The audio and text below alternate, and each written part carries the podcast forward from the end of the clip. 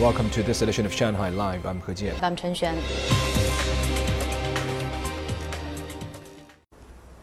Archaeologists today released their major findings at six newly found sacrificial pits at the Sanxingdui ruin site in Sichuan province. Now, Chen Xuan brings us the details. Thank you, He Jian.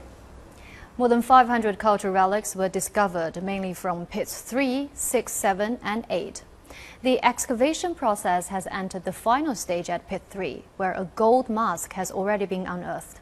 It's the first intact mask to be unearthed, as previous ones were all fragments. Archaeologists said it was likely attached to a bronze head. An intact jade cong with sacred tree pattern was also unearthed from Pit 3, which will allow archaeologists a chance to study the meaning and symbolism of the sacred tree in ancient society. At pit 6, a jade blade was found. Jade blades are believed to have been used in ritual ceremonies, so they were usually not sharp. But the newly found blade is an exception.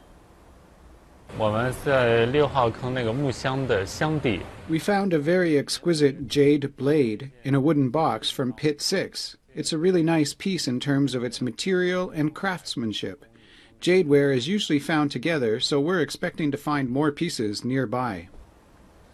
They also found something made of wood in pit 6. It's 190 centimeters long and 20 centimeters wide. Wrapped in mud, it weighs 500 kilograms. The excavation team says they had to cut it out of its wooden box to lift it out of the ground, a process that took three days. Cutting it with a regular chainsaw would have damaged it, so we used a wire saw. It takes longer, but damage is minimized. But I still feel sorry that we had to cut it. A large number of items made of ivory were unearthed from pits 7 and 8. They were also difficult to excavate. It's like opening a blind box. You never know what's under the ivory artifacts. I hope I can tell others that I discovered them under ivory pieces when these findings become exhibits in a museum one day. Archaeologists have already found nearly 10,000 artifacts at the Sanxingdui ruins since March. Shanghai government officials said today that the former World Expo site in Pudong will become a world-class activity zone where top shows are staged and regional headquarters are based. The construction of the 25 square kilometer area along the Huangpu River is part of the area's 14th five-year plan. Zhang Yue has more.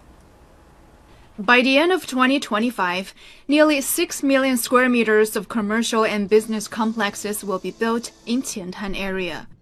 Among them, the high-end commercial complex Taikoo Li Qiantan will open this month, featuring retail space, restaurants, and art galleries. A residential area of 900,000 square meters and 1.47 million square meters of office space will be built in Qiantan. Under the plan, Expo Cultural Park will become a visual focal point from the west bank of the Huangpu River.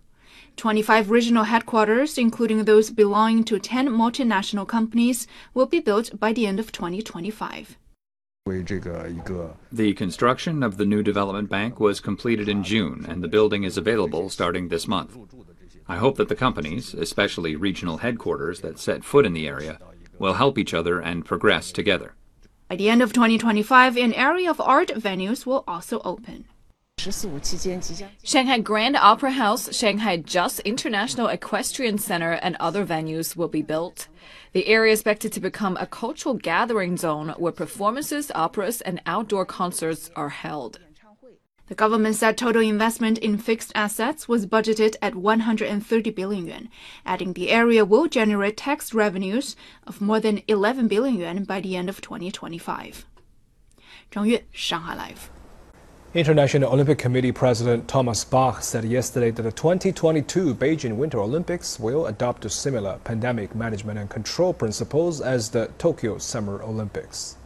Bach said that the IOC and the Beijing 2022 Organizing Committee will take suggestions from international experts and the World Health Organization in the coming weeks, adding that some specific protocols will be adjusted to comply with China's own conditions.